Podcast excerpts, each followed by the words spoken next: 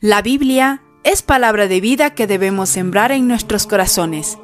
Quien se alimenta de ella todos los días se convierte en mensajero de la palabra. En septiembre, Librería Paulinas te invita a descubrir algunas curiosidades sobre la Biblia y así motivarte a leerla en familia.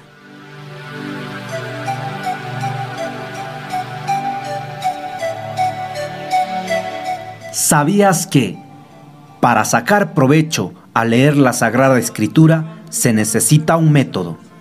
Los que han leído con un método y han sacado provecho nos aconsejan seguir y dedicar un rato cada día a la lectura y meditación de la palabra.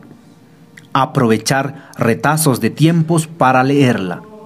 Se aconseja llevarla con nosotros, disfrutar y leerla en esos momentos libres que uno pueda tener.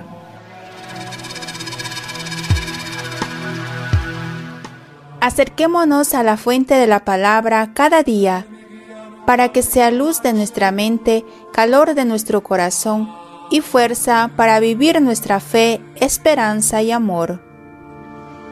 Oh